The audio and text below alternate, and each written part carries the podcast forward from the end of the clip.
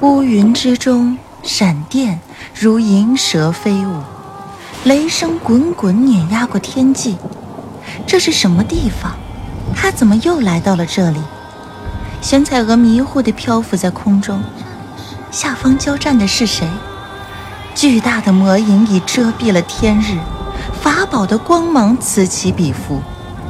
他眼前一亮，看到了师门熟悉的法宝，便扇动着蝶翅飞了过去。眼前的画面突然变了，数座石碑悬浮在空中，这些石碑看起来是那么的眼熟，玄彩娥情不自禁的便凑上前去。奇怪，他们似乎还在说话。在西边，汇聚灵力，布阵，帮助他。石碑发出的声音断断续续。玄彩娥凝神细听，忽然，石碑发出轰隆巨响，以雷霆万钧之势朝他碾压而来。玄彩娥吓得尖叫出声，蓦然从梦中惊醒。竟是悄无人声，他拍着扑通急跳的心脏，这才想起来，自己正在闭关修炼中。最近只要打坐入定，就会睡着。宣彩娥，你是只猪吧？他重重的叹了口气。这样下去，什么时候才能提升功力呀？更可怕的是，做这样的梦。已经不是第一次了，一样的场景，一样的石碑，只是在每一次重复的梦境中，那巨大的魔影都会变得更加清晰了几分。这难道就是传说中的梦兆吗？他若有所思地走出静室，屋外青翠的竹林被夕阳染上了红晕，黑熊精正在竹林内。勤练刀法。哇！哇大姐头，你出来了，快来和我比武啊！哇！今天没准备好，改天吧。嘿嘿，大姐头，听山下的狐狸精说，其实也不是一定要闭关修炼才能提升功力，靠采补之法也能修为突飞猛进嘞。嘿嘿，怪不得最近总是看不到你。嗯。和你说过多少次了，天下没有不劳而获的事情，像采补这种歪门邪道的事儿，可都是坏妖精们才会干的。走，带我去找那些坏妖精算账。哇！我我再也不敢了，大姐头饶了我吧。玄彩娥拧住黑熊精的耳朵，重重一拧。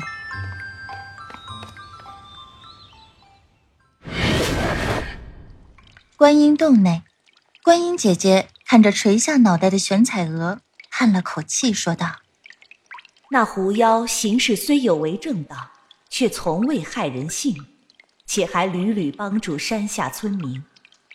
你怎可不问青红皂白就烧了他的狐狸洞，让他无地容身？我这不是把他带回紫竹林里来了吗？我也是想帮他。徒儿，我知你心性纯善，但是须知。”这世间事并非非黑即白，帮人之事也得讲究分寸和方法。我且问你，若是某日你帮助别人的代价是去伤害别人，你是否还会去做？那得看是什么样的人。如果他是坏人，我当然会去做。惩奸除恶本就是我等佛门中人的责任啊。观音姐姐念了声佛，沉默不语。全彩娥是他的亲传弟子，他当然了解这弟子的本性，心性纯善，却嫉恶如仇。然而此时的玄彩娥还不曾经历红尘历练，于人情世故外，浑如一张白纸，尚无洞悉事情的辨别力。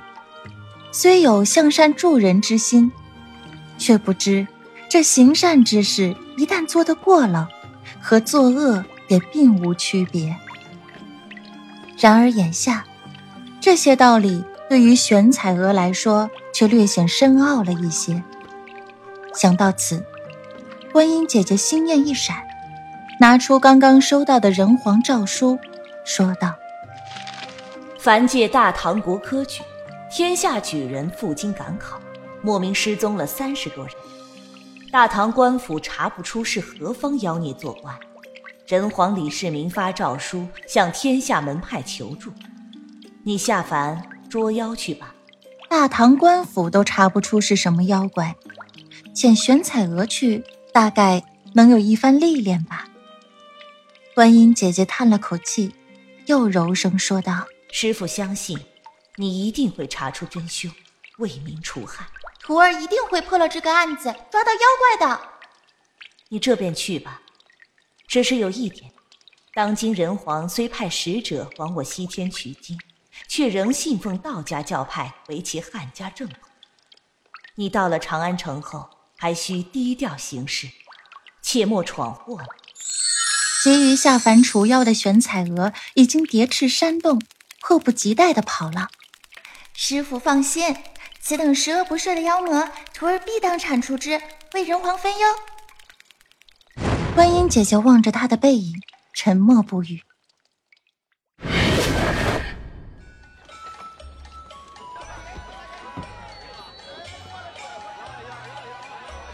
站在长安城下。玄彩娥揉着望酸的脖子，感叹：“哇，没想到人间京城如此壮观。如今这壮观的京城里有一只大妖。”玄彩娥背着包袱，坚定地走向了城门。妖怪，我一定会抓到你的！才进城门，耳边忽然传来一阵急切的马蹄声。玄彩娥转头看去。一匹骏马呼啸着从城门口闯入，他一路冲撞，沿街的小摊贩们纷纷四处躲避。啊！快给大爷让路！一长着络腮胡子却头戴书生帽的男子，足踩马蹬，正坐在马上。他一边呵斥着沿街路人，一边却还用脚后跟踢着马路，让马加速。玄彩娥生起气来。正想上前强行把那人扯下马来，却见一个虎背熊腰、面容有着几分憨厚的少年，已从人群中站出，挡在了马前。不要命的家伙，给我滚开！那络腮胡书生扬起手中马鞭，就要对少年挥去。你敢！玄彩娥正要出手阻止，却见那少年忽然扎开马步，左手扯过马缰。右手握拳，竟是向那马的屁股砸了过去。只听“砰”的一声，马儿竟然口吐白沫，栽倒在地了。而那络腮胡书生也一个踉跄的栽下马来，摔了个狗吃屎。好啊，尔等刁民，竟然胆敢拦住本大爷的路，有本事报上名来！少年却是傻乎乎的挠了挠脑袋。啊，抱歉。我还以为这马疯了，停不下来了呢。胡说！我骑马骑得好好的。哦，原来你是故意的。少年恍然大悟，忽然又道：“大唐律法里说，在这长安城内纵马者，杖一百，罚银五千两。瞧你是个读书人，那就是知法犯法，罪加一等。你。玄彩娥见那看起来傻乎乎的少年。说起话来，竟然头头是道，眨眼间就把一个纵马行凶、凶神恶煞之徒气得哑口无言。玄彩娥便忍不住笑了起来。那书生见围拢过来的百姓都在哄笑，更是暴跳如雷。他正想朝那不识趣的少年挥舞鞭子，一抬头，却见一群大唐官府的弟子围拢了过来。作为一座侠客装扮的人，便骂道：“庄允文，又是你在此间闹事！你真当我们大唐官府是吃素的不成？”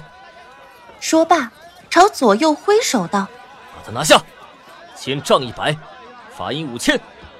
等此次科举完毕，再多杖一百。”一群大唐官府的子弟纷纷上前，拉手的拉手，抬脚的抬脚。那庄允文虽然凶悍，却双拳难敌四手。不多久，就被众人用锁链绑住，架走了。原来那少年并不是瞎说，这大唐律法中竟然真的有这样的规定。玄彩娥感叹一番，一抬头，却见那少年已抬脚追着那群大唐官府的子弟们离开的方向走了。玄彩娥若有所思地看了一眼，看那少年的装束，和这长安城的百姓倒是十分不同。难道？他也是奉命来这长安城捉妖的不成？瞅着少年离开的背影，玄彩娥悄悄地跟在了他的身后。聚贤客栈是长安城最大的客栈，这里住满了赴京赶考的举子。据失踪举子的情况，妖怪专挑年轻的举子下手。聚贤客栈里。住的举子又多，线索自然也更多。玄彩娥跟着少年转了半个长安城，先是到大唐官府去走了一遭，看那庄允文行刑之后，又到大唐官府的弟子们把受刑之后奄奄一息的庄允文送回了聚贤客栈，而那少年也尾随在庄允文的身后，一起踏进了客栈。少年踏入客栈后便不知所踪。玄彩娥要了一间二楼临街的上房。他想，想要找到大妖，自然得找橘子们多的地方打探消息。玄彩娥自觉明白了少年住在此间的深意，可一想到那庄允文竟然也是这一届的举子，他又满心的不敢置信。这样的人竟然也能科举做官，那人皇居然答应。玄彩娥躺在床上，慢慢的合上了眼睛。半夜风起，她耳翼嗡动，缓缓的睁开了双眼。本该清爽的春风中，染着一丝若有若无的腥味儿。那只妖。似乎出现了，玄彩娥冷哼了一声，望着客栈的北端，一团雾气挟裹着一个人，无声无息的从客栈窗户里飞向了夜空，盯着雾气中似有似无的蛇尾，原来是只成形的蟒蛇精。他凝神倾听周围的动静，客栈中的人似乎都睡着了，他来不及多想，顺着窗子翻下。朝着雾气消散的方向便追了出去。途经客栈的马厩，白日里遇到的那个少年忽然从马厩中翻出，朝着玄彩娥点了点头，也朝着那雾气消散的方向追了过去。他还记得师傅跟他说过，这妖可以掳走了三十多位举子了，唯有不动声色地找到他的老巢。才有可能救出之前被掳走的那些人。当然，也有可能那些举子都已遭遇了不幸。那时，他便手刃着恶妖，替举子们报仇。玄彩娥一边这般想着，一边偷偷的屏住了呼吸。再看他身前那个一直深处奔跑前行的少年，却发现他虽然长得虎背熊腰。身法却是极为灵活，奔跑起来不但迅捷，而且无声无息。玄彩娥佩服之余，忍不住暗暗的也加快了脚步。难道这个看起来傻乎乎的家伙，竟然是个高手？他思索之余，忍不住扇动蝶翅飞了起来，却见前面那团追赶的雾气忽然停下。玄彩娥一愣，和少年一起停住了脚步。难道是自己煽动蝶翅的声音太大，让对方有所察觉了？玄彩娥与少年对视，发现对方的眼中也有此疑惑。忽然，那原本被裹挟在雾气中的人，忽然直接坠地，发出啪嗒一声响，竟像是有什么东西散架的声音。不好！少年急速向前奔去，原本浓密的雾气不知不觉中已经散了，地上散落着的却是一只木质的人偶。这是什么？却见少年叹了口气道：“这是傀儡之术。那恶妖用妖法驾驭这傀儡，把我们引出客栈。我们都中了调虎离山之计了。”二人急忙回到客栈，只见那原本黑沉沉的客栈，此刻却是灯火通明。就在引开玄彩娥和少年之后，那恶妖刚又掳走了一人。此刻，无数受到惊吓的举子正聚集在客栈的大堂之中。白日里受到了杖刑的庄允文被书童搀扶着，躺在一张条凳上，嘴里正惊恐的喋喋不休。那妖怪分明就是冲着我来的，刚才他还摸黑进了我的房间，用一双绿油油的眼睛看着我。有胆小者也急忙抱头道：“庄公子，可别说了。”更有鄙视庄允文为人者表示并不相信。若那妖物是冲你而来，为何你还好端端的在这儿躺着？那无辜的陆公子却反遭掳走啊！你以为他不想吗？可不知怎的去改了主意。正好那陆公子起来起夜，从我房门前经过，就被那恶妖掳走了。哼，你这么一说，我倒想起来了。自你来到这聚贤客栈，这恶妖才开始出现。分明是你平时为人恶毒，引来这恶妖，却让我们这些无辜者替你挡灾啊！是啊，一定是这样。庄允文平时虽然凶恶。此时却是受了重创，他趴在条凳上，被气得吹胡子瞪眼睛，却是毫无办法。少年见那些举子们反目，事不关己的摇了摇头，往失踪的陆公子房间走去。少年在陆公子的房间中勘察了一番后，又向着马厩走了过去。我叫玄彩娥，是普陀山弟子。是为除妖而来，你呢？我叫虎头怪，也是为了除妖。你就住这里啊？俺家穷，住不起这么贵的客栈。嘿嘿，嗯，好在掌柜的人好，只要我帮忙做事，就让我住在马厩里，还管我两顿饭嘞。嘿嘿。那恶魔也不知何时会来，要不你也开间房间吧，算我账上。不用，我住在这儿就挺好。在这间客栈，有任何人进出都得经过马厩。那大妖若是过来，我也能够及时发现。那他若是从屋顶上来呢？见虎头怪有些尴尬的眼神，他忽然意识到，虎头怪只是找个借口在婉拒自己。想到此，玄彩娥不好再劝，便默默地岔开了话题。你说那庄宇文说的都是真的吗？难道那恶妖？真的盯上他了，我也不知。不过，那恶妖确实袭击过庄宇文，只是当时大唐官府之人恰好经过，没有得逞。如此说来，那庄宇文还真是命大，想不到这样一个恶人，竟然也能读书参加科举。若是被他侥幸得中，这大唐难道还真让他做官啊？你不知道吗？这庄宇文据说是天上的文曲星下凡，不出意外的话。这届的状元应该就是他了。玄彩娥惊得合不拢嘴。推开二楼的窗户，玄彩娥望着忙碌的虎头怪，禁不住有些动容。每日割草料、喂马、遛马、刷马，有时候还要干一些帮助客搬运行李的重活。虎头怪劳累之余，还得抽出一些时间来注意客栈中其他举子的动向。为了能够留宿在这间昂贵的客栈中，等待妖怪的出现，贫穷的虎头怪尽了自己最大的努力。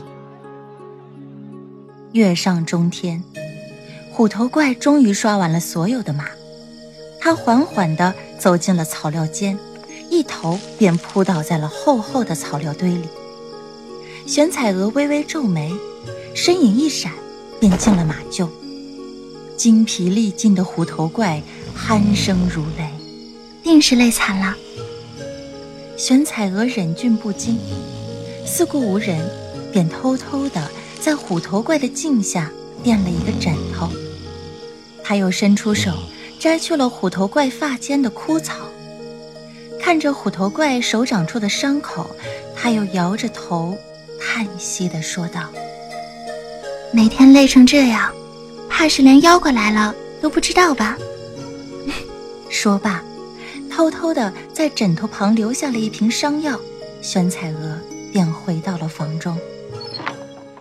第二日清晨，软软的床，柔滑的被子，睡得倒好生舒服啊。玄彩娥抱着被子打了个滚，从未感到如此的珍惜。忽然，一个念头闪入了她的脑中，她蓦然瞪开了双眼。庄宇文。恶妖，文曲星。想到那日莫名的笛声，那雾气中若隐若现闪出的半截蛇尾，和最后被证实为障眼法的傀儡术，难道这一切其实都是一个阴谋吗？如果那恶妖其实是其他举子招来的，会不会他们真正的目的是冲着文曲星而来呢？想到此。玄彩娥的脑海中忽然浮现出了庄允文那张凶恶的脸，她又急忙摇了摇。这天下之大，还真是无奇不有。文曲星本该是天地间最智慧的星宿下凡所化，难道真的会是如庄允文那般凶恶不成？怎么了？端着早饭进门的虎头怪诧异的看着坐在床沿的玄彩娥。玄彩娥啊的一声站了起来，看到进来的是虎头怪，一颗心才落到了实处。是你啊？你怎么来了？掌柜的让我把这些给你送来。那伤药是你留下的吧？谢谢你了，用起来还挺舒服的。我手上的伤都好了，这没什么。修行中人本就该互相帮助的。修行之人却也有善恶之分，也不是谁都能帮的。我的师傅曾经问过我一个问题，他说过，世间并非非黑即白。若是帮助别人的代价是去伤害别人，我是否还会去做？嗯，你师傅的问题好深奥啊，我也不知道答案。但是我只问你，若是那恶妖伤人是因为不得已，你会帮他去伤害别人吗？当然不会。那要是恶妖盯上了庄允文，想要保护庄允文，就必须除掉恶妖。你会去帮助庄允文吗？应该会吧。那如果那恶妖伤害庄允文，只是为了替朋友报仇？或者是拿回原本属于他自己的东西呢？这可是他也不能伤害其他无辜的举子啊。那如果是庄允文，或者是曾经伤害过他的人，他就可以肆意伤害吗？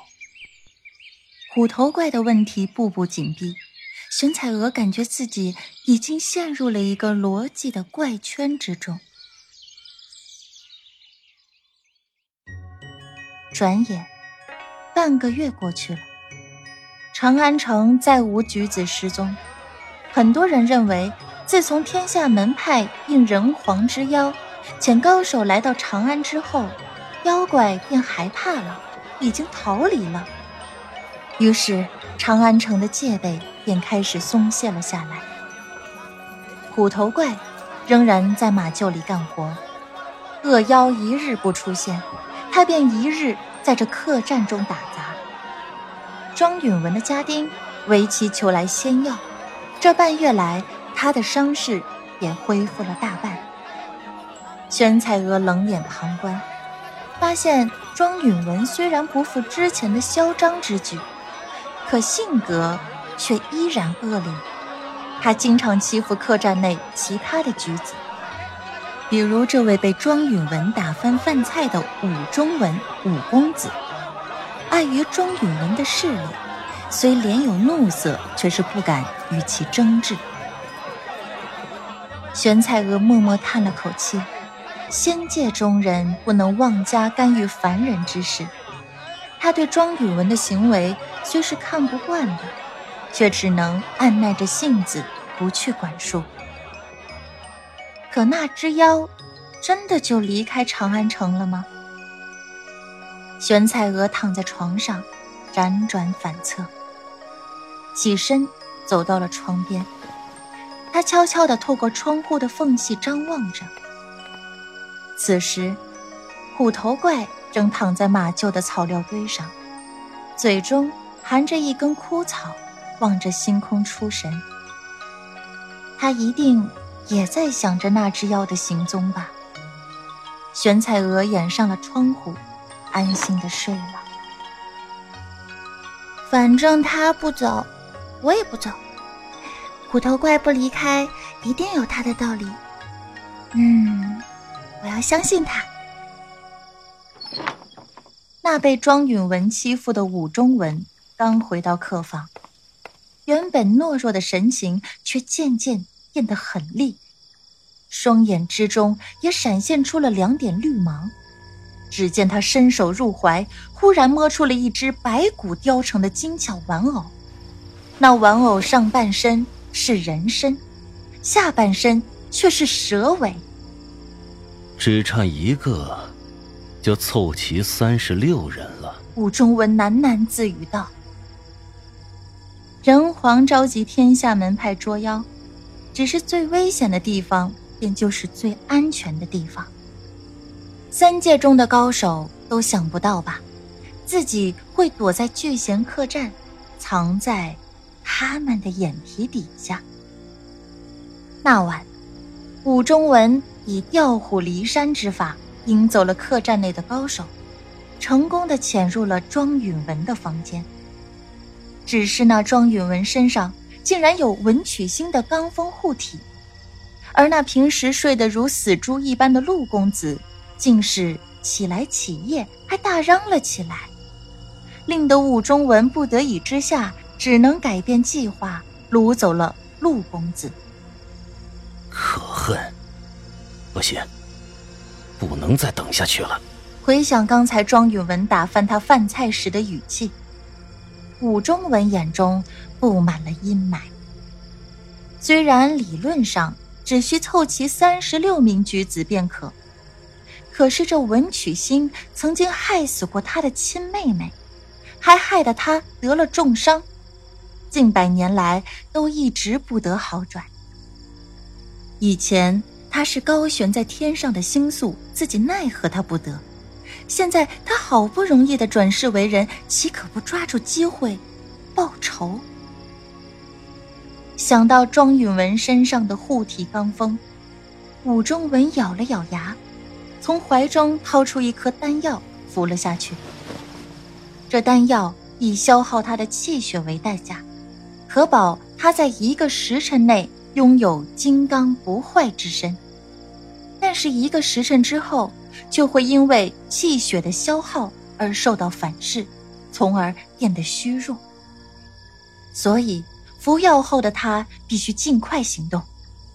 至于消耗的气血，到时候只需用那些橘子的心头血炼丹服用便可。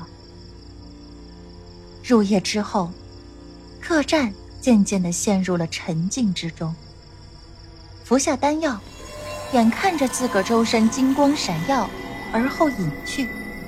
武中文畅快的站了起来。丹药已服，事不宜迟，今晚他就决定掳走庄有文回朝炼丹。他捏了个法诀，一团雾气腾起，便掩住了他的身形。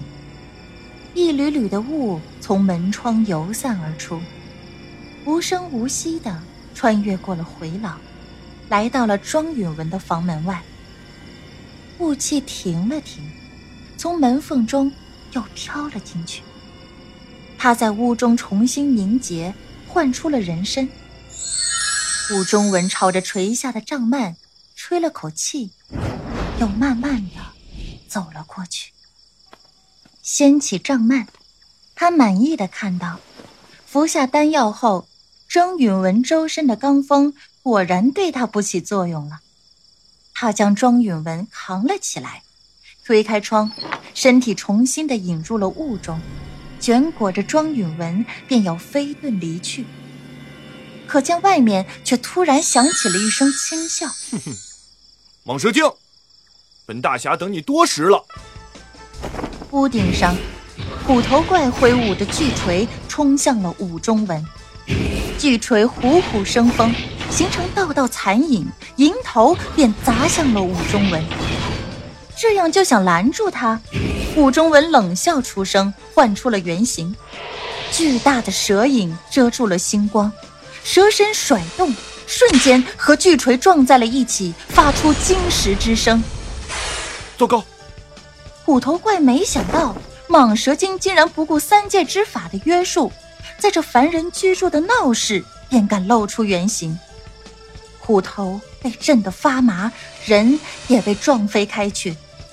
瞧着蟒蛇精掳着庄允文一掠而过，往城外的方向逃窜，虎头怪有些后悔，自己竟是贪功，没有通知大唐官府来围剿，只得运足灵力追了过去。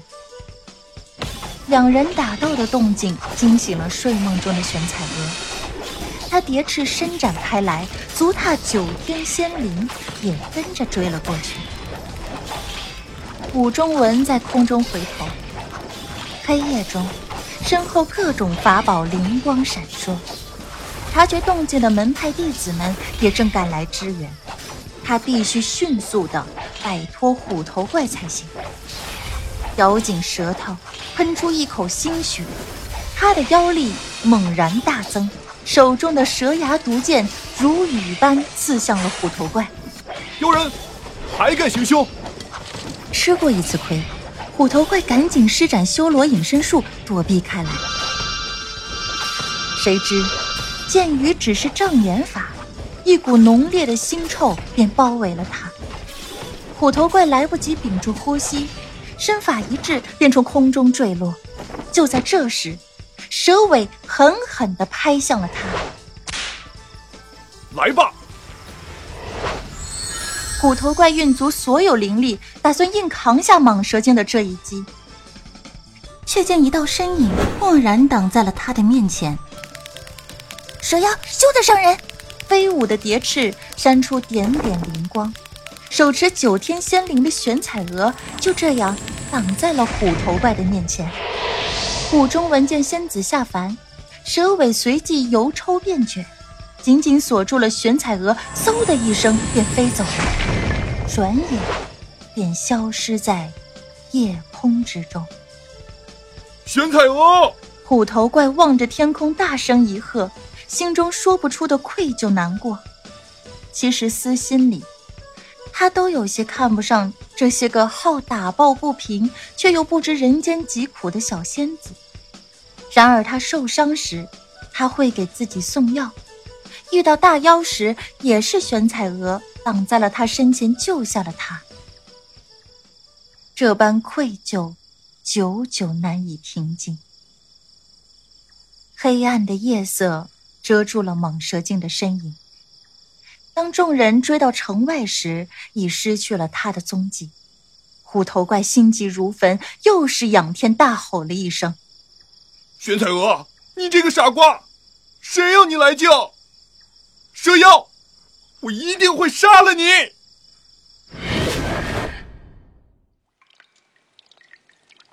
身边传来滴答滴答的水滴声，空气湿润无比。他在哪？身体有些发麻，估计是蟒蛇精的毒物作祟。玄彩娥的睫毛动了动。她睁开了双眼，看到武中文的脸，她啊了声：“五公子，你怎么在这儿？你也是被蛇妖掳来的吗？”武中文摇了摇头。玄彩娥迷糊的环顾四周，又被吓了一跳。他身在一处高深宽敞的洞穴之中。倒悬的钟乳石上，正挂着三十六名被掳走的举子，他们面容安详，如在睡梦之中。他蓦然反应过来，怒道：“什么？你就是蟒蛇精？你为什么要滥杀无辜？”无辜？哈哈哈哈哈武中文却是哈哈大笑，他指着那些橘子又说道：“我并没有杀死他们，不过是想取一滴他们的心头血炼丹罢了。这也是他们应得的报应，岂能叫无辜？”心头精血乃精气所化，这些橘子都是凡人，又能有几滴心头血？被你取走一滴，他们走运点的会病弱缠身，多活几年。运气稍差，就会当街暴毙。天生万物皆是生灵，你仙族炼药可用金蝉叶，可用蛟蛇胆，可为何连凡人区区一点心头血都用不得？不是这样子的。玄彩娥本来就想要解释，此刻却又不知如何反驳。若无他们的心头血炼丹，我无法进阶。只能靠吸食人的精血，绵延寿远。我不想吃人，难道有错吗？修炼之徒千千万，为何不走正道？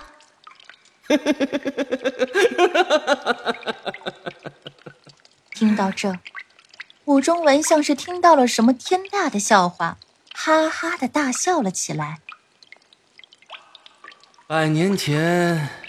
我与舍妹在深山中，靠吸食天地灵气修行。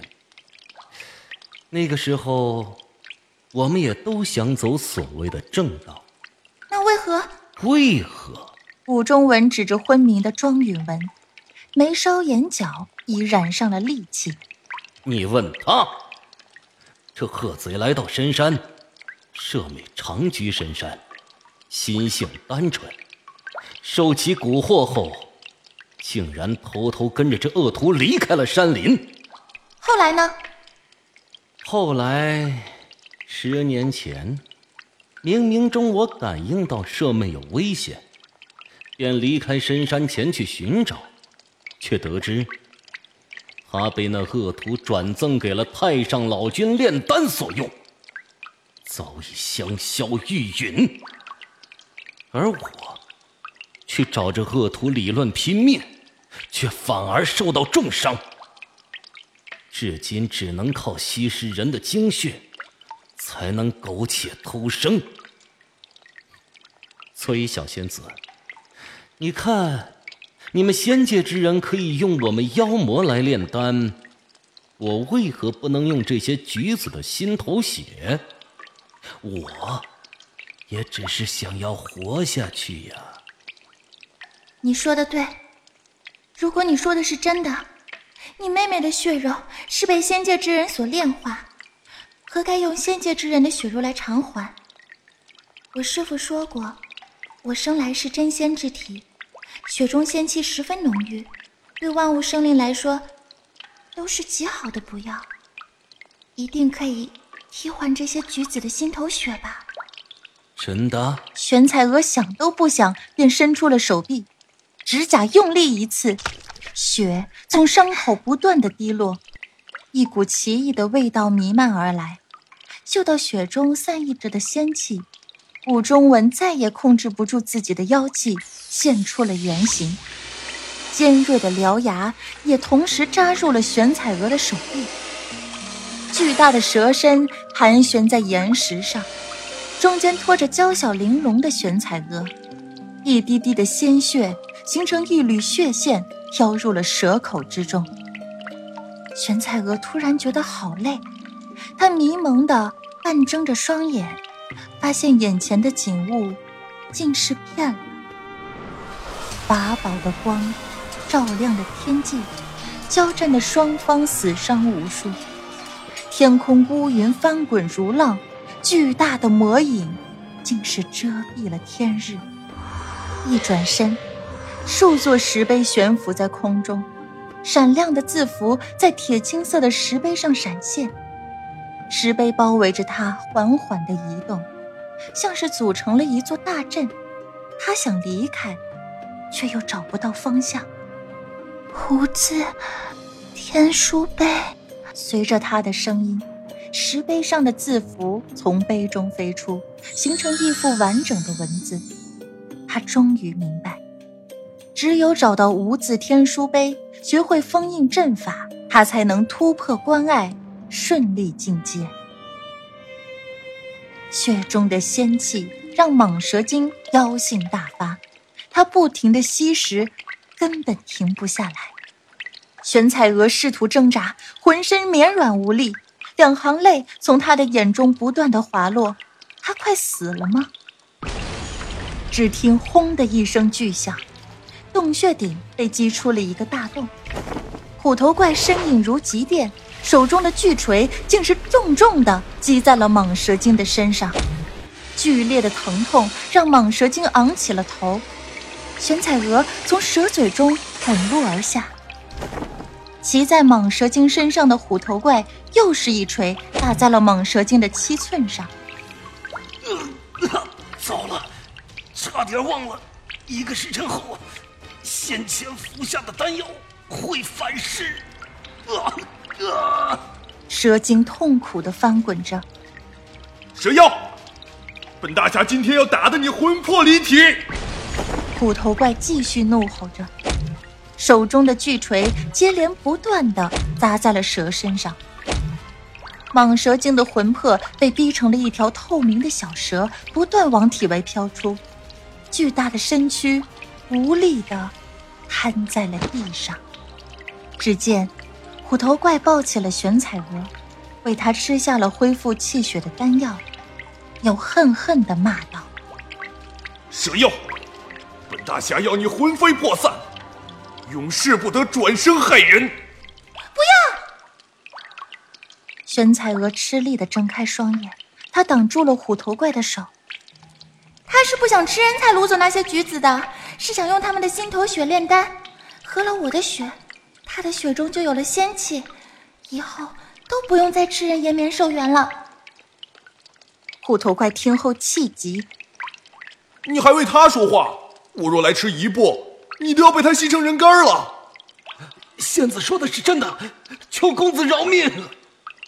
蟒蛇精见活命有望，便发下了誓言。宣彩娥美丽的杏眼泪盈盈的望着他道。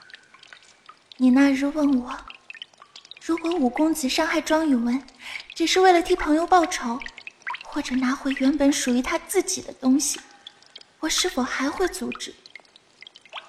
你其实也早就知道他的遭遇，对不对？算了，你不想追究，我还懒得帮你报仇呢。水妖，你给我听好了，你妹妹生前曾告诉我，跳入炼丹炉是她心甘情愿。与其他人无关，不可能！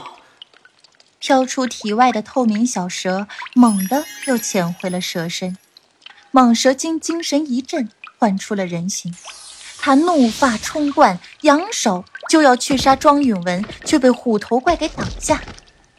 当年那文曲星却曾恋慕你妹妹，只是文曲星为了你妹妹私自下凡百年，触怒了天条。玉帝降下天罚，这文曲星被雷劫重创，服用回春龙沙散方可保命。只是这回春龙沙散，却需要龙魂龙血作为丹饮。而我和我那傻妹妹，身上正好有一丝龙族血脉。武中文了然，他默默转头看了庄允文一眼，叹了口气，忽然朝虎头怪和玄彩娥。伸举手，多谢两位不杀之恩，在下这便送这些橘子，平安回到长安。清风吹拂，武中文带着昏迷中的橘子，从洞顶的大洞中飞了出去。等等！玄彩娥忽然叫住了他：“你以后有什么打算？你不会再和庄允文为难了吧？”他回头望向洞中二人，又是轻叹一声，道：“妹妹既是自愿舍命救他，我又岂能辜负他的心意？救命之恩无以为报。两位谨记，蚩尤的爪牙已潜入了三界，战火将至。啊！没想到蟒蛇精竟然透露出这样的事情。玄彩娥和虎头怪面面相觑，走出洞穴，朝阳灿烂照耀着山林，救回了所有的橘子。两人的心情却无法轻松起来。你二人望向对方，同时开口。玄彩娥翘起了嘴：“多亏有你，才破了长安城的举子失踪案。”虎头怪摸了摸头，嘿嘿笑了，啊：“嘿嘿，是你来得及时，否则我早被武仲文的蟒蛇精打成重伤了。”你早知是他，那为什么一开始不阻止呢？我不知道，可能我在等他自己醒悟吧。但是差点害你陷入险境，对不起。算了，我不和你计较。玄彩娥见他说的郑重，又是噗呲一笑。对了，我要把蟒蛇精说的消息赶紧告诉我的师傅。嗯，你呢？我也要赶紧把消息带回魔族。那后会有期，我看着你走。虎头怪迟疑了一下，伸出手揉了揉玄彩娥的头发。以后凡事多加小心，虽然助人行善是好事，但是千万别再告诉别人你是真仙之体。玄彩娥点头，踏上九天仙灵，便飞向了天空。云雾从身边流淌而过。玄彩娥低头看去，山岭之巅，虎头怪也正昂首望向着自己。玄彩娥的内心深处隐隐有了一些了悟。或许，这世间善恶本就在一线之间，没有定论。而自己经历的事情，还是太少了，太少。想到此。他忽然朝着虎头怪高喊：“